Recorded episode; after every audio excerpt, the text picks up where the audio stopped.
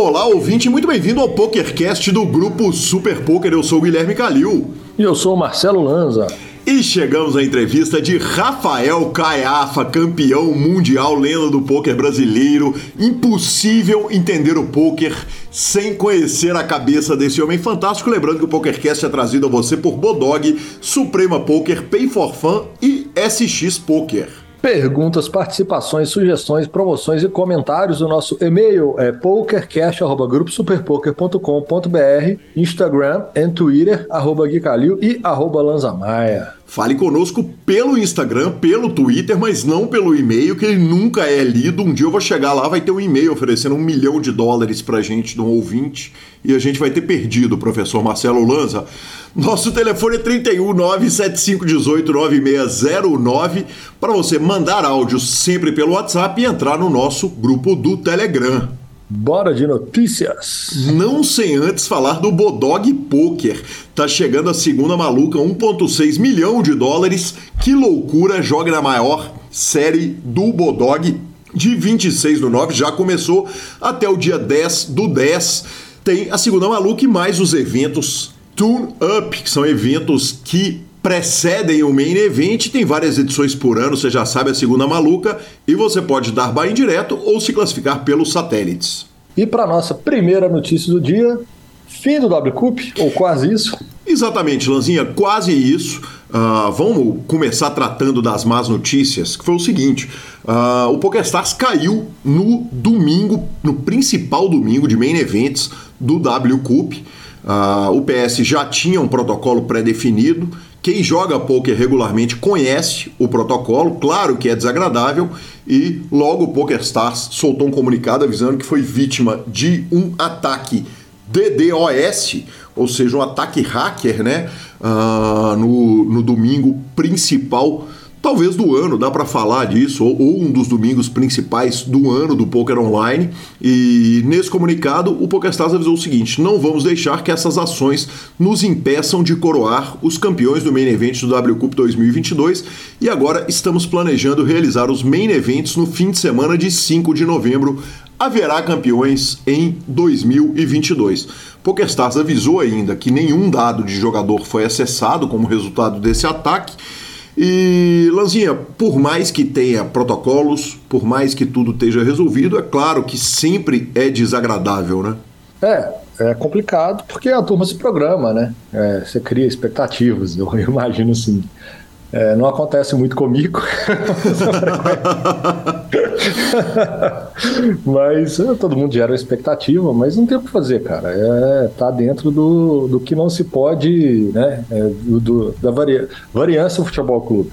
É, como que você vai saber que você vai tomar um ataque de hacker naquele dia específico? E eu acho que o melhor é eles, o melhor é que eles são, eles são muito firmes e muito, muito assertivos na forma como eles conduzem quando tá algo fora do padrão é, em vários tipos de situações variadas, o PokerStar sempre trabalha muito correto com isso e isso que é o importante. Perfeito, Lanzia. Dito isso, segue o baile no. Vamos falar do, do evento gigante, ou seja, uh, voltando lá no título dessa matéria, né, dessa notícia, não acabou, porque ainda vão rolar os eventos no dia 5 de novembro, mas vale a gente destacar o resultado dos brasileiros. Vou começar destacando o do meu querido Paulino, quase vira bicampeão de W Cup, ficou numa segunda colocação do main event medium de Horse que homem. Agora, Lanzinha, no, com 301 torneios completos, e essa é a régua passada ao final do, dessa fase do W Cup, né? Pré 5 de novembro. Foram um total de 982.068 entradas, 79 milhões e meio de prize pools e 13 milhões de dólares, mais de 13 milhões de dólares em premiações de primeiro lugar temos com quatro vitórias, e aí eu chamo atenção para a turma portuguesa que sempre foi muito firme. Com quatro vitórias, Rui Ferreira. Entre os jogadores que têm três vitórias, temos João Vieira, o NASA. Com duas vitórias, temos dois brasileiros, Dudu Silva, já tínhamos falado, e agora se juntou a ele o Gabriel Baleeiro, o Pinguinho, e no placar, inacreditáveis 60 títulos para o Brasil, 32 para o Reino Unido, 23 Áustria, 17 Suécia e 15 Alemanha. Tá aí o top 5. No ranking geral do torneio, Lanzinho Rui Ferreira, óbvio, né, com quatro títulos, ele aparece como brasileiro, mas o jogador é português. Ele tá liderando com a grande vantagem, tem 2.400 pontos contra 1.800 do Kelvin, Kelvin Kerber, que está na segunda colocação, e pertinho do Kelvin tá o Benny Glazer. No ranking medium não tem brasileiros e no ranking low tá do mesmo jeito. Rui Ferreira na liderança, 670 pontos. Nesse, o Kelvin tá mais pertinho, 635 pontos, seguido pelo Ao Adeus da Tailândia com 610 pontos. Lembrando que o ranking principal paga 25 mil dólares para o grande campeão e o ranking low paga 5K para o campeão, 2.500 pro segundo colocado e 1.500 dólares para o terceiro colocado. E tivemos também main event da WSOP Online. Assim, é inacreditável, cara. Uh, os caras fazem um main event, ele quase bate, sei lá, um terço do main event real lá em Las Vegas, sendo online impressionantes 23,6 milhões de dólares, 4.984 jogadores pagando 5 mil dólares cada um. E, cara, é, é, uma notícia ruim para mim, especificamente, né? Manda o Pix para mim, por favor. Terminamos a série com apenas dois brasileiros. Então o senhor já trate de mandar. Não, não precisa mandar o Pix, não. Te mando na sua conta Pay for Fun, é claro. E no main event, os melhores colocados brasileiros foram o Untac, um arroba arroba tac na 24 colocação e a Lali na 28 colocação. O destaque para o main event, claro, é Simon Madison o C. Darwin, o gênio, o brilhante, uma das maiores lendas, se não a maior lenda do poker online, que cravou o main event e forra 2,7 milhões de dólares. É o primeiro bracelete dele, Lanza. E o engraçado é que a mídia americana sempre fala o seguinte: ah, cara, vai ganhar alguém de um país desconhecido que a gente nunca ouviu falar. O homem vai lá e fala assim: toma o título aqui, me dá meus 2,7 milhões de dólares. Essa vitória impressionantíssima, né? Muito maior do que de qualquer high roller. Fenômeno, tá louco. Fenômeno. O torneio foi sensacional, premiação absurda, lembrando que a metade do Bahia de, de Vegas, né? É, do, do, ao vivo, foram 5 mil dólares o Bahia. E parabéns, bem puxadíssimo para ele. E eu não, não, não tenho como comemorar, não, porque foi muita bad beat que o senhor tomou. Mas paga nós, é justo, já estava na hora do senhor perder uma asinha, né? Tava na hora, Lazinha. Eu... Perdeu o parceiro. Exatamente, já tava na hora de eu perder um bet pro senhor. Aliás, ando ganhando o bet do senhor no PokerCast, do Caio Braz no, nas transmissões, do JP Braga nas transmissões, que não seja uma virada né, de chave, que seja apenas um quebra-molas no meio dessa estrada. Eles que lutem, senhor. Eles que lutem. Eles que lutem. Cara, nossa terceira notícia do dia é que caiu o Wire Act nos Ca... Estados Unidos para o poker. Exatamente, Lanzinha. E aí o, ouvinte do PokerCast pode estar perguntando o seguinte, mas por que, vocês estão dando uma notícia de que caiu o Wire Act nos Estados Unidos? Por que, que o field americano interessa? E aí eu vou dar uma rápida explicação aqui. O Wire Act é uma lei passada em 1961 para lutar contra crime organizado, quer dizer, ela, ela se tratava de apostas esportivas. Quando chegou a UIDEA, que acabou com uh, resultando na Black Friday, a lei chamou o Wire Act para acabar com todas as formas de jogos online. Então ela usou o Wire Act para isso e sempre ficou nessa suspensão se o Wire Act dizia respeito ou não ao poker. O que acontece agora é que um juiz definiu que a regra só vale para apostas esportivas, então ela não vale para poker então, um grande problema que os estados tinham para legalizar poker, para permitir poker, para organizar nos Estados Unidos, era a zona cinzenta da lei que tratava a respeito do poker online, especialmente entre estados, porque a, o Wire Act falava a respeito de apostas interestaduais, era uma da, um dos pontos principais dela.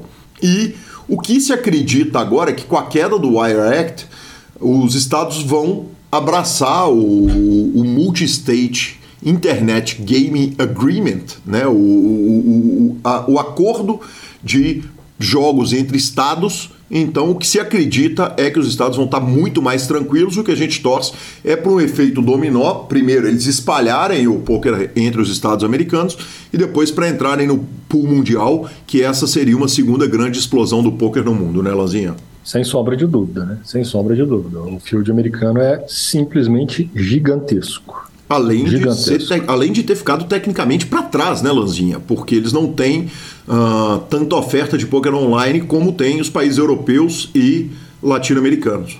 Verdade. Boa notícia. Vamos que vamos, e por fim eu transmiti ontem o home game do Cauê, foi o Poker Night com o Cauê Moura, tá? E cara, foi demais, foi demais porque a transmissão ela foi feita nos canais Super Poker, mas foi feita também no canal do Cauê. Na, a, a, média de espectadores simultâneos numa transmissão de um cara que não fala especificamente para um público de pôquer foi de mil. Então batia ali, chegou a bater em 900, manteve em mil, chegou a bater em 1.100 também. O torneio foi cheio de celebridades, um monte de gente do, da internet, né, influencers e tal. E uma transmissão de formato muito diferente, sabe, Lanzinha? Que eu e o Caio fizemos explicando regra do jogo, o que é o flop, como é que você faz para combinar as mãos mas a reação foi muito legal e uh, a, a, ação de trazer o Cauê para jogar poker ao vivo numa transmissão feita pelo Super Poker foi realmente muito especial. Eu acho que traz muita gente de fora do poker para dentro do poker. Então, parabéns Super Poker e parabéns Cauê. Expandindo fronteiras, senhor. Isa, é tudo que nós precisamos, né, Lanzinha, inclusive. Exatamente. Bora para a palavra da Pay for Fun? Vamos para a palavra da Pay for Fun. A sua carteira digital com cartão de crédito pré-pago e além da carteira digital, além do cartão de crédito pré-pago, além de conseguir uh, trocar seu dinheiro entre mais de 300 sites. E lembro que a Pay for Fun é patrocinadora da Stock Car. Ela participou né, com sua marca lá no Autódromo de Santa Cruz do Sul, no Rio Grande do Sul, no dia 25 de setembro, com o Gabriel Casagrande e o Thiago Camilo. Então, acompanhe a Pay for Fun nas suas diversas plataformas, inclusive com a Stock Car, e ficamos com a palavra de Rodrigo Garrido.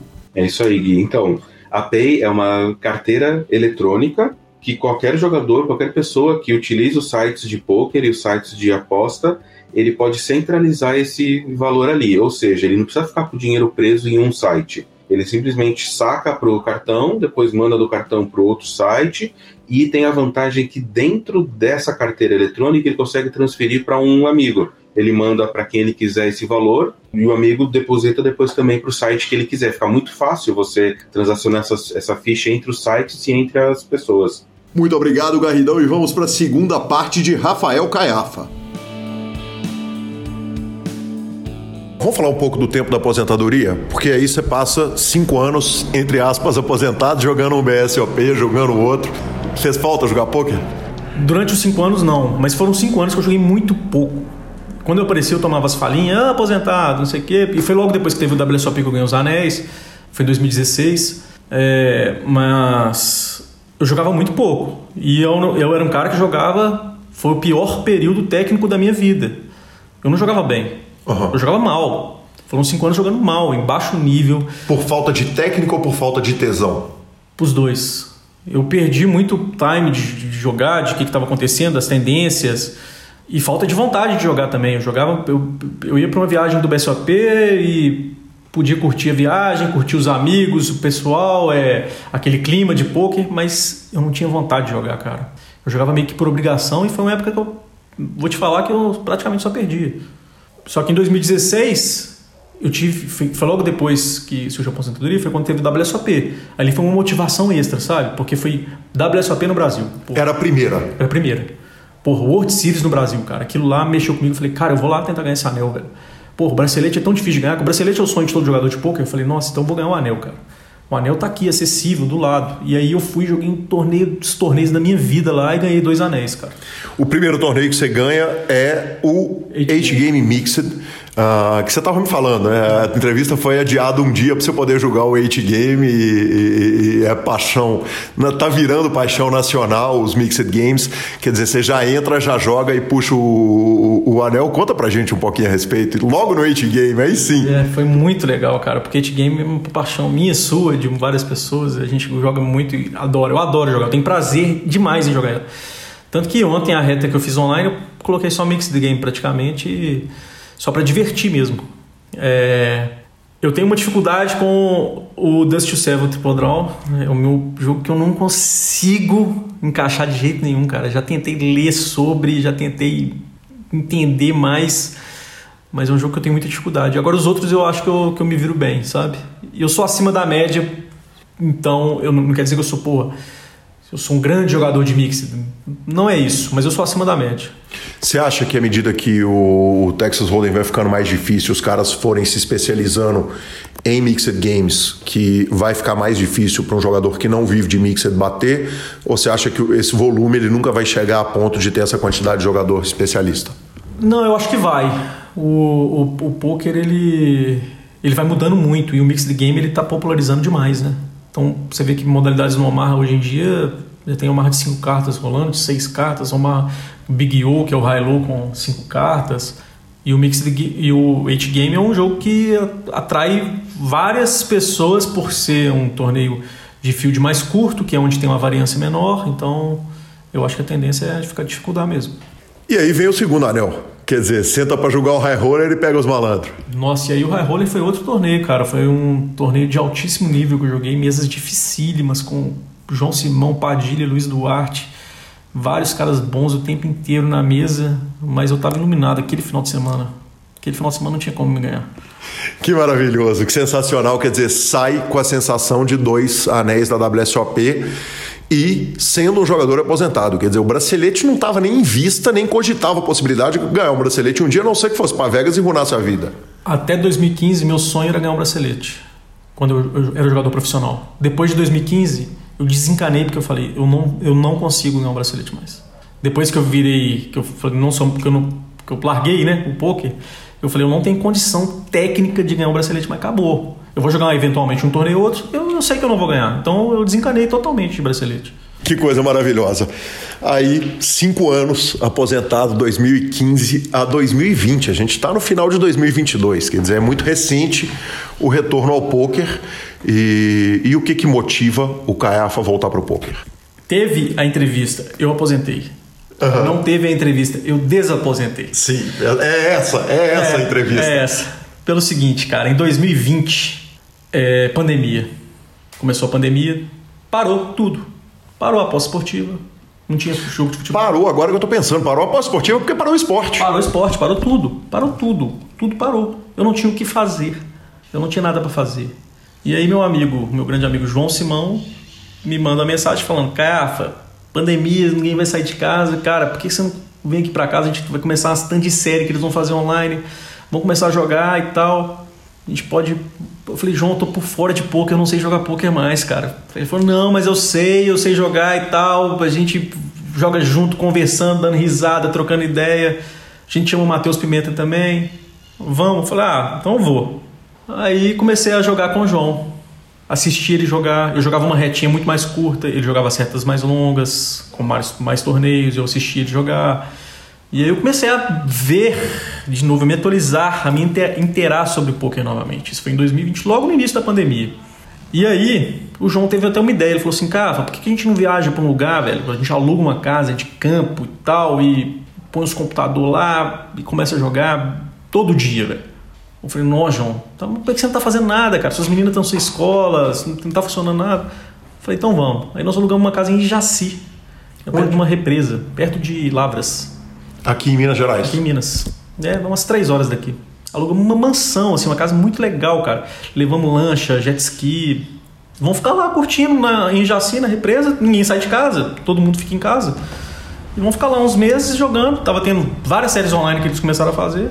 E aí foi isso, cara. Minha evolução toda, então, minha eu, nova evolução no poker, eu devo ao João Simão, cara. Porque ele é um, além de ser um excelente jogador, um dos maiores, se não o maior do Brasil, ele é um excelente professor. A didática do João é uma coisa assim maravilhosa. É, eu sou um bom jogador de poker, mas eu não sei, eu não tenho didática, eu não sei ensinar poker. Eu já tentei, assim, eu não consigo. O João é impressionante, cara. O João tinha um curso lá com poker fora da caixa. Ele, ele é bom de explicar, ele sabe passar o que ele está pensando. E ele me ajudou demais nessa minha evolução. Pro poker novamente, sabe? De, de, começar a entender o jogo, de começar a fazer as jogadas, de come... nossa, e aqui e assim, como eu sempre fui do jogo e tal, foi muito fácil para mim é, pegar de novo. E foi aí que eu voltei. Caiafa, aí tem uma coisa que é o seguinte: você para num poker, apesar da gente estar tá falando de cinco anos, a gente começou a falar de Texas Hold'em, quer dizer, de Texas Hold'em sendo levado a sério no Brasil a partir de 2006. De 2006 a 2016, quando você ganha os anéis, foram 10 anos. Cinco anos parado é coisa pra caramba em tempo de poker na timeline. O, uma pessoa de fora da medicina para cinco anos, volta e a coisa tá, tá como tava. Na engenharia nem se fala, nada mudou. Uh, de repente você volta, tem solver, tem aplicativo, tem. Uh, uh, cara, o conceito do jogo é completamente diferente. Conta para mim um pouquinho a respeito de como que volta, quer dizer, como é que você pega do ponto que você parou depois de um salto técnico que é inacreditável, exatamente no período que esse salto técnico aconteceu? Não, foi muito estranho para mim. Eu nunca tinha ouvido falar de Solver em 2020, quando o João me falou o que, que era. Eu não sabia o que, que era isso. Várias coisas que ele me falava que eu não sabia. Que ele, ele falava uns conceitos que SPR. falei, o que, que é isso? Falavam vários termos que eu não tinha noção do que, que era. Eu não sabia o que, que significava, não sabia a, a, a tradução do negócio. Uhum. Então, foi difícil, cara. Foi meio chato assim. Só que, igual eu te falei, eu tinha um professor 24 horas comigo. A gente estava literalmente. Não, um professor não, o João Simão, é, caramba! A gente estava morando na mesma casa. A gente morou na mesma casa durante um período. A gente morou junto ali. Tivemos brigas, tivemos risadas, tivemos tudo, cara. Teve um dia de briga lá que a gente quase saiu no tapa. Quase saiu no tapa. A gente teve um dia que a luz caiu na casa, deu um apagão na cidade. Gente, o João estava registrado em torneio de 25 mil dólares. Nossa Senhora! E o João é um cara muito eu adoro ele, só que ele é um cara muito chato, velho. O João tem uns problemas. Por exemplo, vou dar um exemplo. Ele tem misofonia. Ele tem problema com ruído, com som. Então, eu jogava num computador, ele no outro. Eu não podia comer nada. Eu não podia beber água. Uhum. Beber água? Beber água, não podia beber água. Se eu tivesse que beber água, eu tinha que levantar e ir lá no cantinho beber um gole d'água. Porque se eu bebesse água do lado dele, ele falava que eu tava bebendo água com um camelo, que não sei o quê. e comida, chegava a comida dele, ele comia bonitinho, porque. E ele falava, e ele falava assim, pô, cara, eu posso comer aqui porque eu não posso comer porque não te incomoda, mas você não pode comer porque vai me incomodar. Então eu tinha que jogar passando fome e tal, e aquilo foi me estressando durante um tempo também. E teve um dia que a gente brigou feio, a gente quase saiu no tapa mesmo, quase saiu na porrada. de mandar tomar no cu, filho da puta, vai se fuder. E só que passou aquela duas horinhas, a gente já tava lá embaixo na casa lá, um olhando pro outro, tipo, vamos fazer as pazes, vamos. Abração e seguiu. Tá, aí é o seguinte, uma coisa é você uh, voltar tecnicamente, outra coisa é o field que melhorou demais. Você teve que descer stake? Não, não. Porque eu tava numa situação financeira confortável por causa do meu business então eu, eu continuei jogando caro e eu acho que eu nunca, nunca, nunca desci. É... Na carreira? É, não, nunca joguei. Mas igual eu tô te falando, a, a grande mudança de chave no poker para mim foi não jogar por causa do dinheiro também. Uhum. Então ontem eu joguei um, um, eu entrei no, por exemplo, um Omar High do PS de 22 dólares e jogando junto com o 8 game de mil. Que é um problema, porque o 8 game você tem carta exposta, que você tem que lembrar quais foram as cartas expostas, quer dizer, tem, uma, tem implicações aí que para o jogador de Texas Hold'em não é simples entender o que é misturar mesa de mixer, por exemplo. Sim. É, eu, eu, tô, eu tô dando essa diferença de buy aí porque, por exemplo, quem hoje em dia os profissionais eles têm um, um buy muito parecido ali, ajustado. O cara joga na faixa ali, ABI de 200, então ele joga os torneios mais ou menos todos os valores iguais. Uhum. Eu não, eu jogo um torneio caro ou barato e jogo hoje não é pelo dinheiro, é para, igual eu te falei, para poder vencer, para poder entender, para poder. Eu quero. Eu, isso até foi conversa com o João, de falar assim, cara, é tão legal você entender o que está acontecendo, de você pensar, desvendar um mistério, cara. Vamos pensar que aquilo não é um enigma, é um quebra-cabeça. Cada mão é um enigma. Vamos tentar desvendar aquele enigma. Por que, que esse cara está postando esse valor? Por que, que esse cara deu check? Entendeu? Então isso mudou muito a minha percepção de poker, cara. Mudou muito, mudou muito. Então hoje eu estou no melhor momento técnico da minha vida por causa disso, cara. Porque eu jogo toda mão pensando, por quê? Mas por quê? O que está acontecendo nessa mão? Não, por que esse cara fez isso? Caiafa, uh, mão em solver, Hold'em Manager, uh, softwares de assistência, você usa tudo? Não, não uso nada, cara, de, de Hold'em Manager, Poker Tracker, esses negócios eu não uso. É, eu acho que... Eu até falava isso na época que eu usava Poker Tracker, isso em 2011, 12, é, Poker Tracker era um, era um jeito que eu ficava arrumando motivo para levelar com os outros, sabe? Porque você via um stat ali que você se tomava sua decisão baseada no stat, só que o, o jogo muda muito, cara. Eu, eu, eu não gosto tanto. De, é bom ter, você ter uma base, mas você não pode tomar sua decisão é, em cima de Hold'em Manager e Poker Tracker. Então eu tirei, estava me prejudicando. Agora o solver é importante você estudar ele, né? Você tem um conceito ali de o que, que você deve fazer com cada com um determinado número de blinds e tal. Então é uma coisa que eu dou uma estudada. Perfeito. Uh, Poker Go, quer dizer, assistir transmissões internacionais, essas transmissões de torneios caros, torneios high stakes, você assiste essas coisas? Adoro, adoro e foi um dos grandes motivos para me motivar a voltar a jogar live agora em 2022. Eu não fui para Vegas, não quis ir para Vegas esse ano. Eu não estava tão motivado com o poker, estava jogando um ou outro torneio online, pouco tive bons resultados, mas não, quis, não queria jogar live. Você teve uns resultados monstruosos né, na GG antes do, do, do, do bracelete, que naturalmente nós vamos chegar. Sim, monstruosos. Tive grandes big, hit, big hits, os maiores da minha carreira. E jogando pouco, cara, jogando bem pouco. Mas jogando daquele jeito, com vontade de jogar. Pô, me deu vontade de jogar hoje? Vou. Não, hoje eu não tô afim de jogar, não vou jogar. Sabe? Então, esse que foi, foi, foi a grande muda, mudança de chave. Eu estava jogando com vontade, cara. Todo dia que eu, que eu estava ali sentado, eu estava sentado com muita motivação. E como que você sabe quem que é o malandro, quem que não é, quem que é o fish da mesa, quem que é o jogador recreativo, quem que é o gigante? Cara, eu, eu tava jogando só GG Poker, não tava jogando no PS. No GG Poker você tem uma opção lá que você clica em cima do nome da pessoa, aparece lá os títulos dele, aparece quanto que ele jogou no site. É, no GG Poker tem o percentual de mão que ele joga, então já é um hold'em managerzinho do GG Poker cara joga 40% das mãos ou 10% das mãos, tem percentual de tribet. O próprio GG Poker já te oferece essa ferramenta. E como eu estava jogando exclusivamente GG Poker, eu já tinha essa ferramenta para mim. Que eu usava para algumas decisões e, e, eu via ali, pô, esse cara tem 6 milhões em prêmio. Pô, esse cara é pica. Uhum, perfeito. Joga caro. Ah, esse cara tem 112 mil em prêmio. Não, esse cara não, está acostumado com esse ABI que eu estou jogando de torneio de 5 mil dólares, de 2,500. Mais ou menos isso. O cara que tem 100 mil em e tá jogando em premiação caiu de paraquedas aqui. Perfeito, perfeito. Uh, o, você falou o seguinte: o meu interesse, isso me traz de volta o interesse. Quer dizer, você está assistindo o Poker Go mirando um dia sentar com aqueles caras internacionais ou o que, que te faz brilhar o olho hoje quando você pega a grade de um VSOP Millions? Não, então, eu, eu, eu tava com muito tesão em jogar line, online jogava esporadicamente, mas o live estava meio parado até por conta da pandemia. Sim. Porque o 2020 ele me recendeu o poker online. Uhum. O live não tinha mais, porque não tinha torneio de poker live. Então eu fiquei sumido, parei, assim como todo mundo. Só que voltou até, só que eu não voltei. Não voltei. E aí durante o WS, por isso que eu não fui pro WSOP é, em Vegas esse ano. Só que aí eu comecei a assistir Poker Go. E eu assisti a reta final inteira do João Simão no Monster Stack, que ele ficou em quarto lugar conversando com ele o tempo inteiro, em tempo real ele contando as mãos e tal, eu assistindo. Na, no, porque gol, eu até mandava para ele, João, esse cara, não sei o que tal, mandando algumas coisas para ele, é, assistindo tanto de coisa. E aquilo começou a me dar vontade de jogar, cara. E aí logo depois veio o bracelete do João, que foi um momento a, a, épico, auge, assim, da minha. Não, eu fiquei em êxtase aqui, fiquei muito feliz. Tava, pô, como se fosse eu lá jogando. Cara. O segundo bracelete, o bracelete do ao vivo. É, o bracelete do ao vivo que eu tô falando. Aham. Uhum desse ano.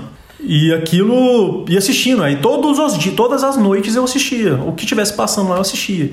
E aquilo me deu muita vontade de jogar. Falei, cara, próximo torneio live que tiver, eu vou. Não dava tempo mais de ir pra Vegas, quase que eu fui ainda, mas não dava mais tempo. Porque o João já ganhou na reta final ali, ele até me chamou pra ir. Falei, não, tá muito em cima da hora. Aí eu falei, cara, vou no torneio de. Ia ter um torneio de Serra. Falei, vou lá pro Serra que eu quero jogar, cara. E eu fui pro torneio de Serra jogar assim, igual iniciante com brilho no olho, sabe? Vendo aquele salão do, do, lá no Minas Clube.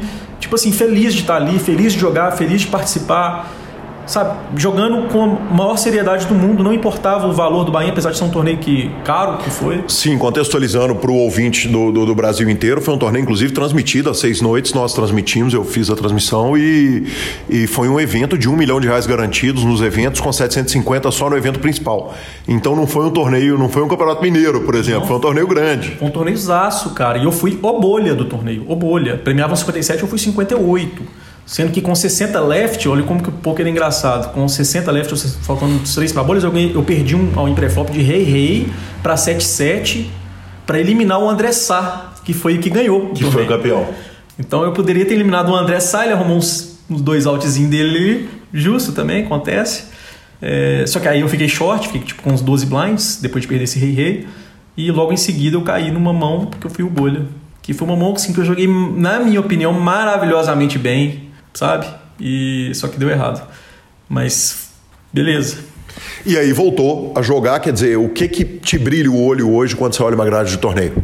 Cara, o olho me dá a vontade de jogar. Então, joguei o torneio do Serra. Aí fiquei sabendo que ia ter o KSOP lá em Balneário, que tem uma grade assim muito grande, várias semanas. Eu fiquei no, no KSOP de cabo a rabo. Eu fui o primeiro a chegar, o último a sair. Joguei todos os torneios possíveis de vários bainhos diferentes, jogava todo dia, o tempo inteiro, muito motivado, só que eu fiz um péssimo péssimos torneios em termos de resultado. Eu peguei TM em 3, 4 torneios, mas eu perdi muito, porque eu perdi nos torneios caros. E sem olhar grade, barato. quer dizer, uh, pegava o que tinha para dar bainha. Pegava o que tinha, só que eu perdi muito. Só que eu, eu, eu até falei isso, cara, perdi, mas estou jogando o melhor poker da minha vida. Sabe? Eu saí de lá feliz de ter jogado bem, independente do resultado. E aí logo depois teve o Big Hit, o torneio Big Hit da, da Suprema, que fui para São Paulo também para jogar a reta. E aí eu fiz um, uma série iluminada no Big Hit, né? Eu fiquei em segundo lá no Mystery, Mystery Bounty, inclusive Mystery Bounty, puxando o Bounty. Puxando todos os bounties caros. Puxei de 50, de 30 e de 20. Que homem maravilhoso, pelo amor de Deus. Joguei, foi o primeiro torneio que eu joguei. O segundo torneio que eu joguei foi uma event, que eu passei chip leader do dia 1B. 10k de Bahia. 10k de Bahia. E fiz reta final, caí em 15, se eu não me engano. Você até transmitiu, né? Sim. Então, foi o segundo torneio que eu joguei, eu fiquei em 15 no main event. Saindo de lá, fui pro Marra, que eu fiquei em oitavo, bolei FT. Então. Você deu o Bahia no 25 e no 50k? Não dei. Uhum. Não dei. No 25k eu joguei. Uhum. Eu, eu caí do main event eu fui diretamente, aí foi meu erro. Eu fui diretamente pro 25K e caí rapidinho. Uhum. E desencanei e fui pro Omaha. Uhum. É, foi o único torneio que eu não premiei. Então eu joguei quatro torneios e fiquei três TMs lá. E peguei três prêmios bons. Aham, uhum, sim. Eu ia até comentar uma, duas mãos, cara, que você narrou, que eu assisti a narração depois do, por favor, nós temos tempo infinito. Pelo amor de Deus, a vantagem do PokerCast é que a gente pode conversar o tanto que a gente quiser. Porque eu lembro de duas mãos específicas. Eu joguei algumas mãos, né? Mas duas mãos específicas que, que vocês narraram e o Elias estava comentando. Que eu até meio que fui criticado na época, né? na, na, na mão, nas mãos. E não tem problema nenhum em ser criticado. O cara, o comentarista está ali para fazer análise da mão do que ele percebe. Pô, que é um jogo de percepção. Então cada um tem a sua. Não quer Sim. dizer que a pessoa está certa ou errada. Mas eu só queria me justificar dessas duas mãos. O espaço é exatamente, você está no melhor espaço dentro do próprio Super Poker, casa nossa. A primeira delas foi um blefe que eu dei no Dr. Inácio, numa mão que eu joguei de dame 2 off, que eu completei no small e bateu no flop as high, as 10 e 3, e eu tinha dama 2. Eu dei check e ele apostou sendo que no pré-flop tinha sido check-check. Aí que eu quero contextualizar o importante. Eu estou jogando com o Inácio desde o dia 1. Desde, uhum. desde a primeira mesa, eu estou jogando com ele do lado, conversando com ele o tempo inteiro. O doutor Inácio, ele estava 100% mapeado. Eu sabia tudo que ele estava fazendo, todos os sizes dele, eu sabia tudo. Eu não tinha como perder nenhuma mão para ele, porque todas as vezes que ele estava por valor eu sabia, todas as vezes que ele estava por blefe ou com medo, tentando dar block bet eu sabia. Então foi exatamente o caso da mão do Dama 2. Quando ele aposta no flop, o valor que ele apostou, eu sabia que ele devia ter o 3 ali, ele acertou o 3. Bateu As, 10 e 3. E ele deu um betzinho. Uhum. Eu sabia que com o As seria um size diferente, com 10 seria um size diferente, por blefe total seria um size diferente. Com o 3 ele faria aquele size bet. Só que aí que tá, eu até errei, porque na verdade ele tinha parte 7, se eu não me engano. Ele nem tinha o 3, ele tinha uhum. a parte 7. Mas que era muito parecido, porque tipo assim, é um, um Sim, bottom é, é, é, o terceiro par. Terceiro ah. par. Então é bem parecido. Então eu falei assim, não vou dar raise agora porque vai dar na cara que eu posso estar blefando e, ele, e, e eu vou ficar sem margem pro final. Não vai caber meu all-in no final, então eu não posso dar raise agora no flop, eu tenho que dar só call. Então eu dei call no flop, no flop um bordo muito seco, muito definido, as 10 e 3 no rainbow. Dei call. Aí no turn, bate um blank, cara, eu não vou lembrar qual carta, mas bate tipo um, um 8. E aí eu aposto. Aí eu falo, agora eu vou ter que liderar, porque eu sei que ele vai dar check, porque o valor dele é pequeno, é o 3 na minha cabeça. Então uhum. vai ser check-check ele vai pagar minha aposta do River. Então eu preciso de apostar no Turner para poder dar um win no River. Aí vai caber certinho a jogada. Eu apostei no Turner, ele pagou, bate o River, eu all-in ele fold. Então foi tudo planejado, sabe? E aí no, no, nos comentários, esses caras tá meio perdidos. Não, agora não tem como ele, ele pagar, não tem como, não tem como. O, nossa, mas o Cafa não representa nada e tal, mas não é questão de representar, é questão de explorar o momento, sabe? Sim, de um jogador que viveu, que, que construiu a carreira no poker ao vivo, acima de tudo. Sim, então eu não estou nem é, fazendo crítica a crítica, não. Uh -huh. Estou justificando o que eu pensei na hora. Uh -huh. Tá? E a outra jogada foi uma do Dama 10 de espadas que eu abri bet call contra o Luiz Duarte, que o Elias fala que eu provavelmente contei errado as fichas do Luiz. Uhum. Por isso eu dei bet call, que tipo, colocou como um absurdo dar o bet call. Só que no comentário dele ele até fala que ele abriria open shove. Uhum. Então o resultado você seria lembra o quantos blinds você tem? Eu tenho mais. Eu lembro do, do, do, do efetivo dele que era 11. Uhum. E do, ah, sim, ok. Do, o meu eu tenho mais. Uhum. Eu sei que eu tenho uns 25, talvez. Eu lembro que ele tem 11 e o Dr. Inácio tem 11. Eles são bem iguais. Eu tô no botão, tá o Dr. Inácio no small e o Big no o Luiz. Luiz. Qual que é a jogada certa ali? All-in, open shove. Sim. É a jogada que o Elis falou, é open shove, é a jogada certa. É a jogada clássica, né? É. Você dá o open shove ali. Só que qual que é o ponto? Eu vou dar bet fold pro Dr. Inácio, porque eu sei que só vai me dar um win com mão top, mão boa. Não, ele não vai dar o win ali com mão fraca. Então, para ele eu vou dar um bet, se ele dá um win eu dou fold. Agora pro Luizinho, que eu já conheço, já sou levelado com ele até o final, é bet call. Eu já ia entrar de all-in, então pra mim vai dando a mesma, entendeu? Isso uhum, que eu pensei. Sim. Ah, já que eu vou entrar de all-in, eu vou call, foda-se, tô nem aí. Eu não tô, tanto que eu não penso um segundo. Você vê que da bet all-in eu puf, põe a ficha na mesa. Uhum, sim. Hum, porque já estava definido na minha cabeça. Vai ser bet fold contra o Dr. Inácio, bet call contra o Luizinho. Não importa o que, que ele fizer. Ele pode fazer demorar o tempo que quiser, gastar time bank, fazer a ficela que ele quiser. Não importa, já estava definido na minha cabeça. É call, é bet call. E aí é o seguinte, cara. Ah, você faz isso é ruim porque ele vai, você vai dar a oportunidade dele te chovar um rei 5. Tô nem aí, cara. Deixa ele chovar o rei 5, vamos correr. Eu tenho uhum. nome 10 de espada, cara. Joga Sim. bem. É, agora ele pode chovar lá também um valete 10, se tá dominado. Sim. Mão que ele não pagaria meu all-in, mas que Uhum. ele pode estar. Então, às vezes eu vou expulsar ele também de mãos que eu tô ganhando, que eu tô dominando. Eu expulso ele, mas eu faço ele me chovar uma mão também pior. E eu posso dar call. Já que eu vou dar- entrar de all-in teoricamente, então a justificativa é essa. Maravilhoso, que satisfação, que gosto ouvir isso. E é claro, como você disse, né, o, o analista está ali fazendo análise, narrando né, o, sem, obviamente, sem a percepção que você tem de dias jogados com o jogador. Caio, você falou uma coisa a respeito do Big Hit. Eu puxei os três maiores bounties do torneio Mystery Bounty. Você foi jogador da seleção mineira quando eu tive a honra de ser o treinador. Inclusive, você foi jogador de uma e a, a, a Samanta foi jogadora na outra seleção. E, e uma coisa que eu já te vi falando mil vezes, seja no field de Campeonato Mineiro, seja jogando Campeonato Brasileiro, é o seguinte: minha conta é boa mesmo. Minha conta é regulada, não tem dessa. Minhas cartas batem, meus altos batem. Fala um pouco a respeito disso. Caiafa tem superstição. ah, primeiro, Caiafa tem superstição. Segundo, a conta é boa mesmo. Ou terceiro, esse é um mantra para que, que você simplesmente repete para não reclamar na hora ruim. Um pouco de cada, um pouco de cada. Você conseguiu falar um pouquinho de cada do que eu penso aqui. O, na verdade, eu comecei a falar isso é, no, no poker ao vivo, quando naquele, voltando naqueles cash antigos lá, eu ganhava muito dinheiro e o pessoal falava: caralho, esse cara é largo demais. Era o jeito do pessoal reclamar. E aí eu falava: se eu fosse largo, se eu não fosse largo, você acha que eu ia jogar um jogo caro desse? Se eu fosse fechado, você acha que eu ia jogar? Eu não sou burro. Eu sou lógico eu sou largo. Então eu sempre falei isso, cara. Porque eu sou largo mesmo, pô. Por isso que eu jogo. Se eu não fosse fechado, eu ia ser dentista, igual minha família é, pô. Eu ia fazer outra coisa. Eu não ia ser jogador de pôquer. Então eu sou largo, eu tenho sorte. Qual que é o lance, cara? Eu acho que, que pôquer é muita energia também, cara. Então se você ficar, nossa, eu sou fechado, nossa senhora, minhas cartas não batem, você só vai atraindo coisa ruim, cara. Se isso existe ou não, eu não sei, eu não tenho certeza.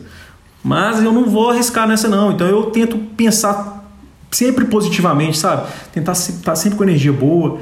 É, eu até acho que os grandes profissionais aí que, que têm grandes resultados, eles, eles devem ter aprendido a masterizar a energia de um jeito que a gente não sabe ainda, porque vão ser largo assim na puta que pariu. Os caras são largo mesmo. E aí vem o que os caras falam comigo também, nossa, é largo e tal, o cara que me vê ganhando. Eu vejo o cara ganhando também, eu falo, não, é muito largo. Será que é largo só? Será que ele não tá fazendo tudo certo também? Mas se tem energia boa, se tem sorte, eu quero estar com ela e vou, vou puxá-la para mim o tempo todo. Interrompo a entrevista de Rafael Caiafa. A gente já volta, mas precisamos falar da Suprema Poker e a Suprema, quatro anos on board de 3 a 6 de dezembro no navio MSC Fantasia, embarque e desembarque lá do Porto de Santos e com altos shows confirmados, entre eles Zezé de Camargo, Luciano, Chitãozinho Chororó, Mato Grosso e Matias, César Menotti e Fabiano, Edson Hudson, Almir Sater, Gian, Giovanni, show de Marcelo Lanza Maia e Gabriela Belisário, que lá estarão no, no evento, com programação exclusiva, lançamento de produtos, torneios especiais, festa de premiação dos melhores do ano e muito mais mais. Então garanta sua cabine até 10 vezes na supremapoker.com.br. Siga o Instagram para saber daquele monte de torneio de milhão. Voltamos para Rafael Caiafa. Caia, foi muito louco você estar tá falando isso hoje especificamente, porque ontem eu estava assistindo uma entrevista da Liv Boeri, a, a, jogadora que foi jogadora patrocinada, foi grande campeã de pôquer, largou o jogo, falando com o Lex Friedman, que é um cientista fodíssimo, mas que pelo que eu vi, eu não sabia, mas pelo que eu vi na entrevista, ele entende e gosta de jogo, e ela estava falando da magia do Phil Helmut. Falando, cara, esse cara não, não estudou solver, não sabe o que é solver, mas ele está batendo o field, vai bater o field. E o que que acontece? Inclusive, eles, eles tratam de inteligência artificial, teoria da gente viver numa simulação tipo Matrix, e ela está citando o Phil Helmut como um exemplo de um cara que masterizou alguma coisa que ninguém masterizou. Você acha que é, é, é, concebível essa. Eu não tenho a menor dúvida, cara. Eu não tenho a menor dúvida. O Phil Helmut, eu sou fã dele, porque ele tem algo. Ele sabe alguma coisa que a gente não sabe. Isso é um fato, cara. Não adianta você lutar contra o argumento, contra, o, contra os fatos, né?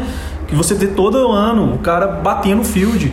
Ele sabe fazer alguma coisa. Do mesmo jeito que ele. ele, ele folda, dá um open fold de as valete suited e na mão seguinte ele abre um valete 4 off, cara.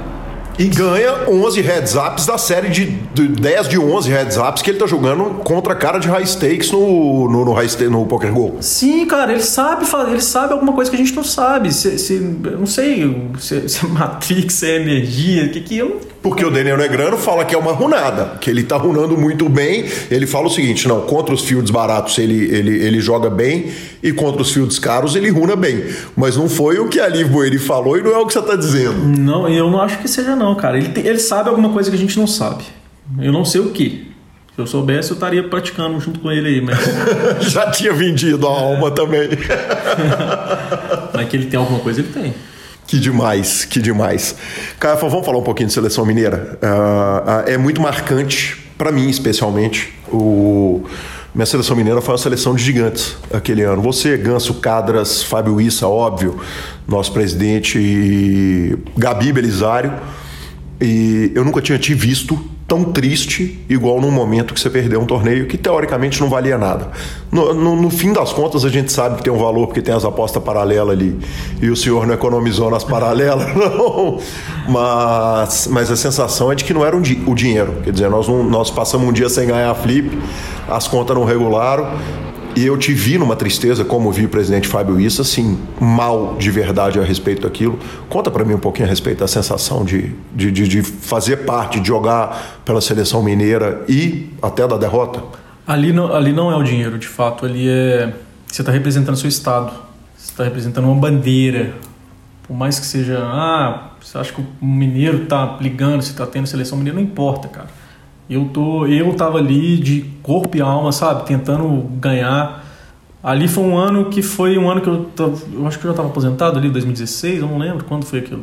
Eu não lembro exatamente o ano mas também. Foi um ano que eu também não estava tão bem tecnicamente, mas eu queria mais do que qualquer outra pessoa, queria, assim como todos vocês, ganhar ali de qualquer jeito, cara, porque é um, é um torneio muito legal, cara. A proposta é muito legal. Você disputar um torneio que vale sua, sua, sua, sua, bandeira ali. E vou te falar, se eu tiver uma oportunidade nova de jogar na seleção, eu, eu iria com prazer. Se aproveitar que sou técnico aqui fazer o. Eu fui o técnico dois anos. Se eu vou ser de novo depois dos últimos resultados, eu não sei. Tenho, tenho vontade de jogar novamente e não faria aposta paralela nenhuma uhum. numa próxima oportunidade. Porque aí eu não quero ser incoerente com o que eu estou pensando de que eu quero ir lá só para disputar uma coisa para ganhar pela bandeira, pelo não, eu não quero que envolva dinheiro nenhum, quero que envolva somente a competição. Como que foi a conversa com a Samantha quando você soube que ela ia? Cara, a Samantha estava muito animada, velho. A Samantha, ela, ela aconteceu uma pequena injustiça com ela no ano que eu fui, porque foi um ano que o Campeonato Mineiro não terminou. A campeã do ranking que classificaria só que ela estava líder do ranking, só que não, teve, não deu tempo de terminar as etapas do Mineiro. Então eles foram chamar a, a, do, ano, do ano anterior. Você falou que foi a Gabi, mas não foi a Gabi, foi a Thaís, lá de, de Uberlândia. Thaís Guaíba? Thaís Guaíba. Mas ela não foi jogadora da, daquela seleção minha, foi, foi a Gabi não, mesmo. Foi a Gabi? Não. Ah, não, então eu tô falando da. Tá, então deve ser de outro ano, é, que não o meu. Perfeito. Não, mas não tem problema, tá entendido o contexto. Tá. É, e a Thaís que tinha ganhado o ano anterior, e colocaram a Thaís, a Samanta ficou muito frustrada. O presidente da federação na época era o Firula, o Firula prometeu para ela uma vaga no ano seguinte, só que ele não conseguiu cumprir porque ele porque saiu. Ele saiu da federação, sim. É. Então ela ficou muito frustrada por causa disso. Porque, porque ele falou assim: não, Samanta, você não vai esse ano, mas ano que vem você vai. Beleza? Beleza. Aí ela aceitou, só que teve esse problema. Então ela ficou, ficou chateada. E aí foi muito legal, sabe? Quando, quando. Porque ela também não foi convocada, ela foi por mérito de ranking. Sim, sim. Então foi muito legal ela ter conquistado isso, uma vaga que era dela de direito de anos atrás. E para ela foi foi marcante, sabe? Ela ficou bem feliz. E como é que é o a, antes da ida ter o telefonema pro irmão que já viveu aquilo algumas vezes? Cara, eu converso com a Samanta diariamente, né? Mas não, lembro se a gente teve uma, uma ida pra gente falar especificamente disso, talvez não. A Samanta ela reclama que eu nunca ensinei para ela nada de poker, e é verdade, cara. Eu nunca porque mas aí vai naquele negócio da didática, eu não sei muito falar sobre poker e explicar o que eu explicar minha linha de raciocínio na hora. Eu não sou um bom de didática. Apesar de ter dado essas aulinhas aqui agora há pouco da, da, da, da, da mesa televisionada lá, eu não, não, não, sou tão bom nisso. Mas quem sabe, numa próxima oportunidade, eu posso ser convocado junto com a Samanta e a gente viver esse momento junto, que seria, seria bem legal. E quem sabe, com o próprio João Simão. Eu vou te falar um negócio, cara. Eu conversei com o João outro dia. Ele tem vontade, cara, de jogar pela seleção mineira. Ele já foi convocado umas cinco vezes. Ele foi convocado várias vezes e, e aí eu, eu, não tenho nenhum constrangimento de falar o seguinte: ele rejeitou. Eh, e, e para trazer ele para ser entrevistado também foi uma luta, cara. Eu não sei se você sabe, mas ele só vem depois do bracelete, depois de muitos anos uh, tendo o convite aberto no PokerCast e uh, esse ano não daria nem para eu convocar, porque ele já estava morando lá em Vegas, mas eu nem cogitei a possibilidade de levar o João porque o João recusou os convites todos. É, ele já foi convidado umas cinco vezes, recusou todas, cada uma por um motivo, de galo até. Sim. É, aquela de galo é demais, né, cara? Eu acho que essa história ela precisa ficar gravada no PokerCast. Porque é uma convo... Eu vou deixar você contar a história.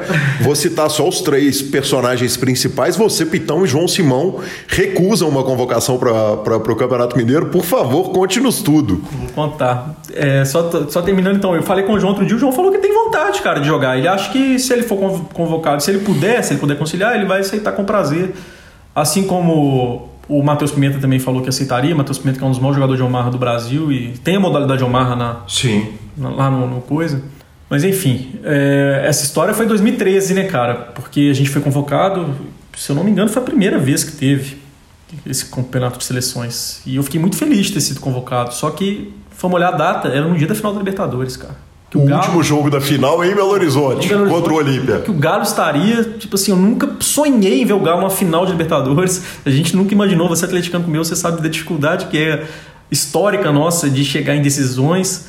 O Galo é um time que sempre morreu na praia, na semifinal ali. Então chegou na final da Libertadores, eu falei, cara, eu não posso. A coisa mais importante da minha vida é assistir essa final. Então, eu recusei, o Pitão recusou e o João recusou, todos os atleticanos. O Matheus Pimenta, que era atleticano, aceitou ele não recusou e eu falei, cara, você é doido. Ele, não, não, eu vou, eu vou.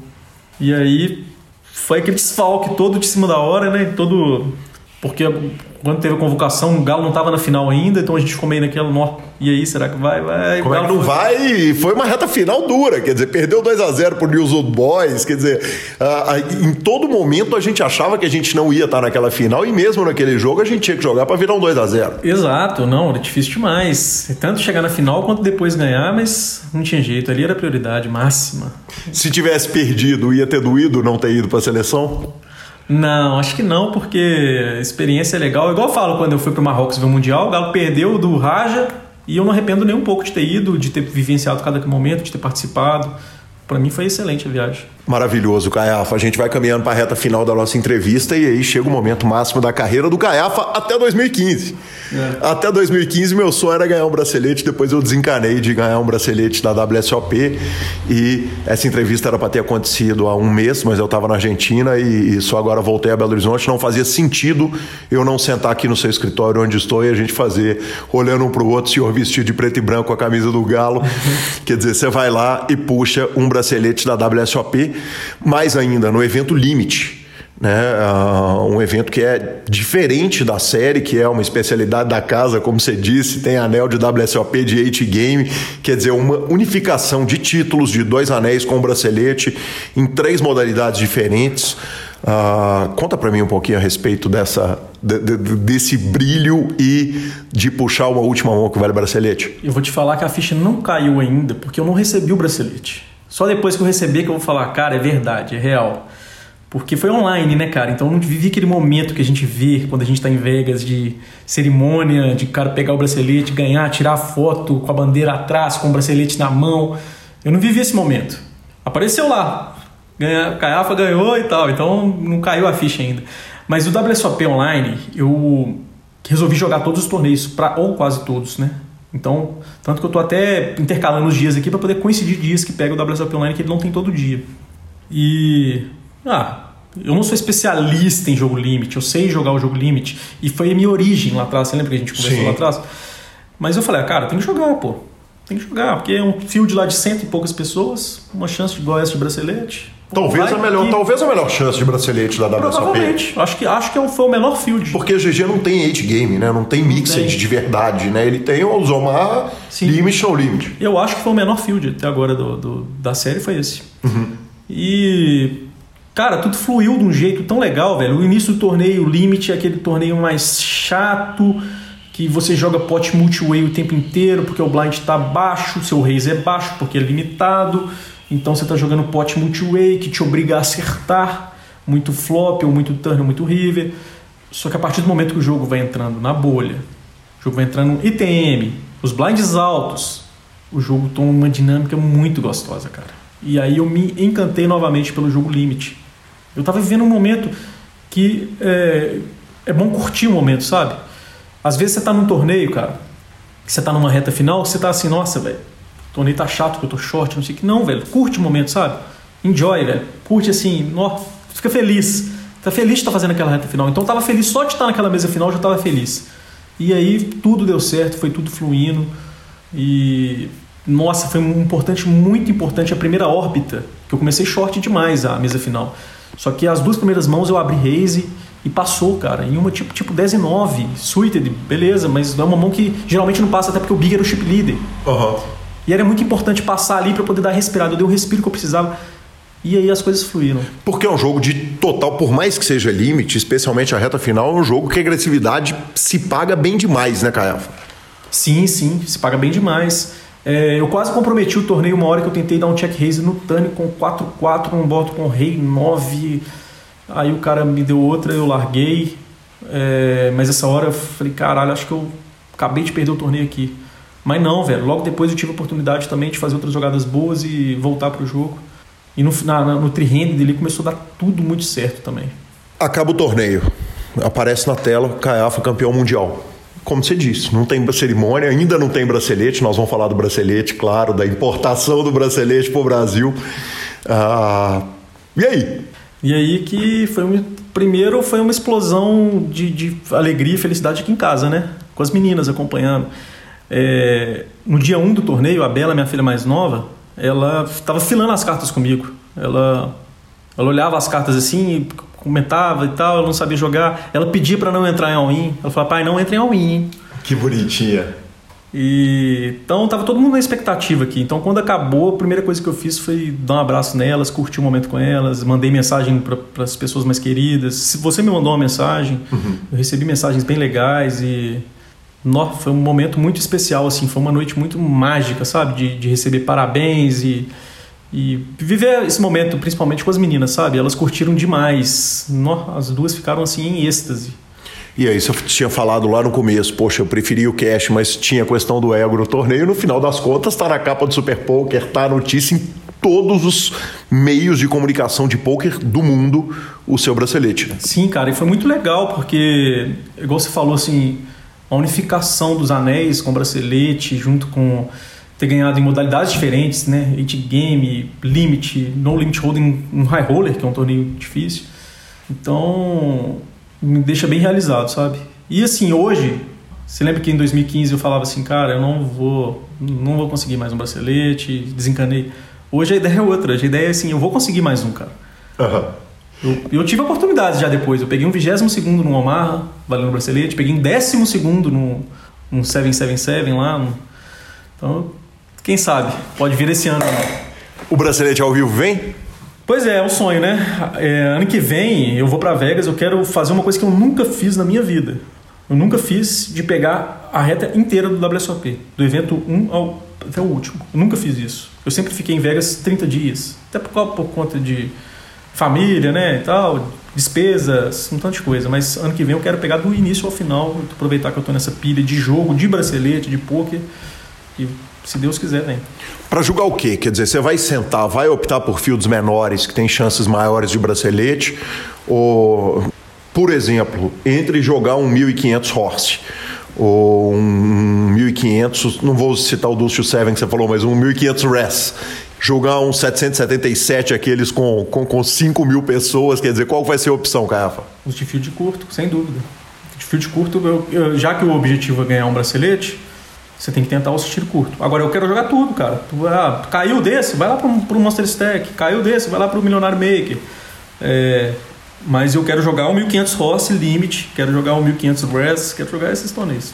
Que demais. Caiafa, como é que esse bracelete vai chegar aqui? Que dia que eu cheguei aqui foi recebido com ah, uma parede de troféus, né? Numa sala fantástica que você usa aqui para grindar, escudos do Atlético por todos os lados, como não podia ser diferente, e os dois anéis de WSOP que estão aqui, que pela primeira vez eu tive a chance de ver o anel na minha mão.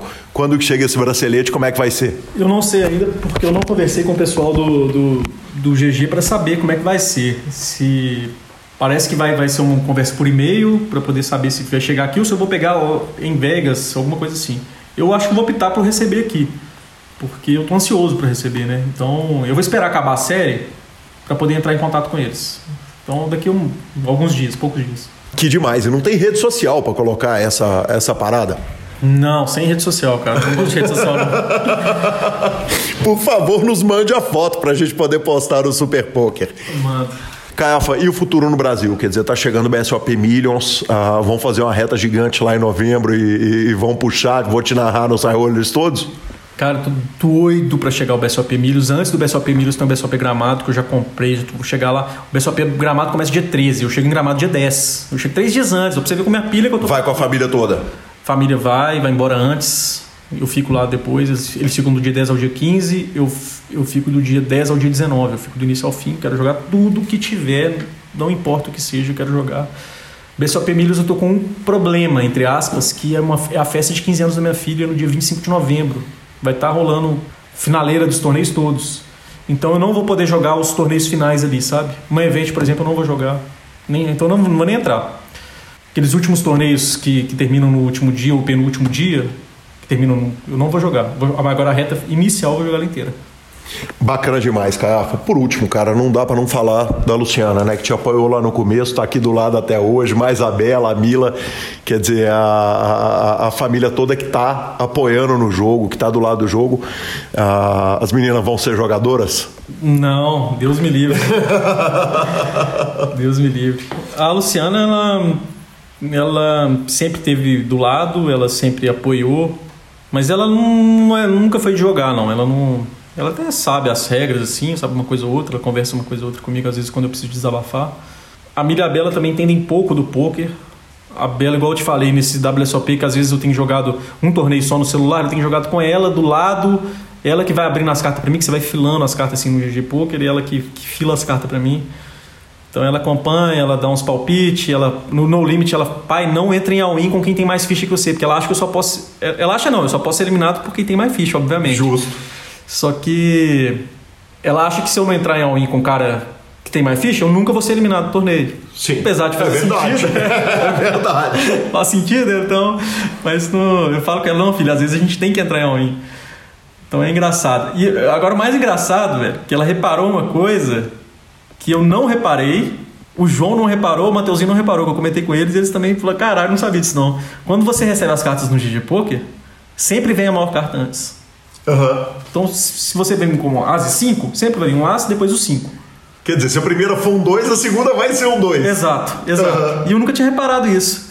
E a Bela me perguntou, por que, pai, por que, que sempre vem a carta maior primeiro? Eu falei, não, filha, vem aleatório. Ela, não, é sempre a maior primeiro. Aí eu comecei a reparar e é verdade. Que demais, falei, que Você vê, ela bonitinha. percebeu um negócio que três marmanjos não perceberam.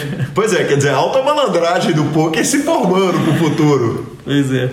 Caiafa, cara, demais. Que honra sentar aqui quase duas horas na sua casa, no seu escritório, e ah, poder gravar com você e, e ouvir essa história, uma história que eu tenho muito carinho com ela e, e- e muito orgulho de ter feito parte do- do- de uma partezinha, né? Ter, ter participado de uma partezinha. E você é um amigo, um ídolo, um cara que eu tenho profunda admiração. Muito obrigado. Que honra poder estar aqui fazendo essa entrevista. Que a próxima não demore 15 anos. É, pelo amor de Deus, cara. Nós estamos na. Demorou 300 edições para se chamar de novo. Espero umas 50, 100 aí, pelo menos, para me chamar de novo, porque é um prazer enorme. É, a gente se conhece tem muitos anos, né, cara? Desde o início aí a gente se conhece.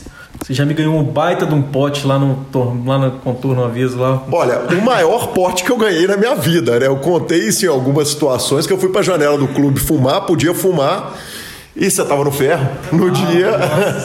E na hora que a Joaninha montou o pote, tinha um no milho ali no meio da mesa. Eu traguei e perguntei, Caiafa, o que, que você quer fazer? Você falou, eu quero coco porque eu tô no ferro e eu engasguei com a fumaça do cigarro. Cara, eu, eu, eu decidi bater coco já tem um tempo, velho. Eu só bato uma quando tem esses negócios. Eu- outro dia eu entrei no, no no outro dia no Cash Live. É, aí entramos em all-in. Aí o cara falou assim: e aí, cara, o que, que você quer? Eu falei: eu quero que vira a minha. Ele falou: não, mas você não quer, você não quer bater mais? Não, falei, não, só quero que vira a minha. Uma só, vamos lá. Cara, já que você tocou nesse assunto, a gente já encerrou, mas em acordo, em torneio também não tem acordo. Não, não. Eu não faço acordo em jogo. Não. Eu tenho uma poli... eu, eu defini isso algum tempo atrás que eu não faço nenhum tipo de acordo, nem cash, nem torneio. Tá valendo, tá valendo. Não importa o valor, já pus na minha cabeça que é coco. Eventualmente tem uma pressãozinha, quer dizer, na reta final ali de um torneio, de um high roller, a turma não, não, não- tá maluca pra fazer? Torneio, a chance de eu fazer não existe. Não vou fazer mesmo. Até porque todo mundo que tá ali já tá premiando, gente. Pelo amor de Deus, o cara ficar em segundo, primeiro, terceiro, já vai ganhar um prêmio bom. Agora, cash, às vezes eu, eu, eu- o cara se insiste muito, às vezes eu, eu bato sim. Se o cara se é um cara que eu jogo às vezes regular e tal, o cara, não, vamos essa e tal. Aí não custa nada também. Bacana demais. Caiafa, que honra, que prazer estar aqui. Muito obrigado. Valeu, Gui, eu que agradeço e estamos disponíveis para a próxima aí. Bacana demais.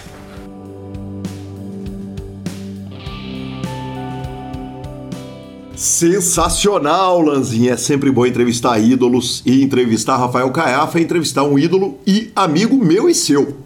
É um fenômeno, né? Careca é um fenômeno. Agora para falar careca, né? Agora Apesar pode. que ele é ex-careca, né? E é ex-careca, exatamente. Ex-careca. Exatamente. O homem tá cabeludaço, professor. Topetudo, inclusive. Está de topete. cheio de estilo, mandei escolher bem as fotos dele pro PokerCast. E que homem fantástico, cara, que cara demais. Ah, a gente vai para a palavra da SX Poker, que é muito mais que um clube de poker online. É o melhor clube de poker online. Tá lá na Suprema, tem cash game 24 horas, tem o melhor atendimento do mundo. Isso aí eu sou testemunha, porque eu deposito e saco. Torneios milionários, zero taxa, sem burocracia e com bônus e promoções. Venha jogar comigo e com Marcelo Lanza Maia na SX Poker. Hora de redes sociais. Vamos sim, Lanzinha. Recebi um carinho muito especial do, do Pedro Papaléu. Ah, ele mandou o seguinte: Grande mestre Gui. Primeiro gostaria de dizer que o PokerCast fez parte de uma grande mudança na minha vida. Nesse ano de 2022, vocês fizeram praticamente, vocês fizeram parte de praticamente todas as minhas manhãs no trabalho, enquanto eu maratonava essa mina de ouro que são as entrevistas com os convidados do programa. Isso tudo aqui de Sydney, mais um correspondente internacional. Aí sim. Queria agradecer pela devoção e entrega que vocês dão ao poker, figura de extrema importância para o crescimento do esporte e eu preciso deixar então essa palavra do Pedro. Que carinho, né, cara? Que legal ouvir isso. E ele joga, cara, ele joga grandes eventos lá na Austrália. Então temos correspondente. Fernando voltou, mas ele tá lá, Lanzinha. Aí sim. E é fácil, né, arrumar um lá na Austrália. Exatamente, exatamente. Bora de finalização? Superpoker.com.br, tudo sobre poker no Brasil e no mundo é mais que poker, é super poker. Na aba de clubes você tem a guia de clubes do Brasil, onde jogar a agenda diária de torneios e no YouTube você tem transmissões dos maiores torneios de poker ao vivo e online no Brasil e no mundo, além de um monte de conteúdo, bibilisca.com, cobertura mão a mão de torneios pelo Brasil e pelo mundo e twitch.tv barra Grupo Super Poker. Acompanhe o trabalho do profissional Alan e as melhores transmissões. Dica cultural. Lanzinha, recebi uma dica do meu querido Gustavo Oliveira, cara. O filme chama Licorice Pizza. Eu acho, eu vou falar assim, ele escreve Licorice, uh, ele tá no Amazon Prime e dica do Gu, eu dou Instacall.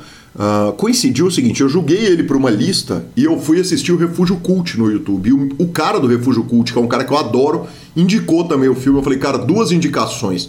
No mesmo dia, apesar de ser sábado, duas horas da manhã, eu vou dar play nesse vídeo. E dei play, assisti lá até as quatro e pouquinho. Um filme sensacional, muito bacana pouca ação e muito roteiro com personagens muito legais. O filme se passa ali nos anos final dos anos 60, talvez em 1970, uh, ah, em Los Angeles, e eu achei demais. E vou dar também uma curta dica para quem curte Kids in the Hall, que era o programa de comédia putz, da pré-história aqui no Brasil, passava na Sony Entertainment Television, tem um documentário deles chamado Kids in the Hall Comedy Punks, também no Amazon Prime. Boa. Cara, tá rolando pra turma que gosta de Star Wars. É, no Disney Plus estreou Andor. É uma série derivada do, do universo Star Wars. Então, pra quem curte, dá uma colada lá pra ver. Em BH, em novembro, vai rolar um Senhor dos Anéis com direito à orquestra sinfônica. E sim, estaremos lá. Eu e Rafael Jordano já garantimos o nosso ingresso. Esse evento está rodando no Brasil e eu acho que vai ser algo fora da curva. Então, nós engataremos naquelas quatro horinhas maravilhosas. E eu queria comentar uma, um vídeo que saiu anteontem e ontem saiu outro vídeo, micro curto, que, cara, não, eu não tenho como não falar, porque assim, eu não sou de hypar as coisas, igual a turma fala. Mas ver Ryan Reynolds é, anunciando um novo Deadpool, que só vai acontecer em 2024, se eu não me engano, dia 6 do 9 de 2024. Mas no momento que ele está anunciando o novo Deadpool, passa atrás dele Hulk Jackman e ele dá uma olhada pro Hulk Jackman e fala assim: Você gostaria, por que, que você não, não, não vira Wolverine one more time, né? Uma vez mais? Ele fala: Beleza. Só que isso é algo assim. Que ele, para quem sabe, ele fez Logan, seria o último filme de Wolverine que passa em 2029, então, tipo, o Wolverine morreu. E com a morte do Wolverine, encerra a participação do Jackman como Wolverine, assim, uma participação maravilhosa. E todo mundo olha para ele, vê ele como Wolverine, e ele vai voltar uma vez mais para estar. O filme vai passar antes da morte dele, claramente. Não é uma ressurreição. E ele vai voltar para fazer esse Deadpool 3, que eu tenho certeza que vai ser algo fora da curva, que os dois atores são muito bons. Então eu queria comentar. Quem não viu, pode procurar em qualquer Instagram e clicar o nome que vai aparecer os dois vídeos deles falando sobre isso, que é muito, muito sensacional. Arroba Gui Calil e arroba Lanza Maia são os nossos Instagrams e Twitters.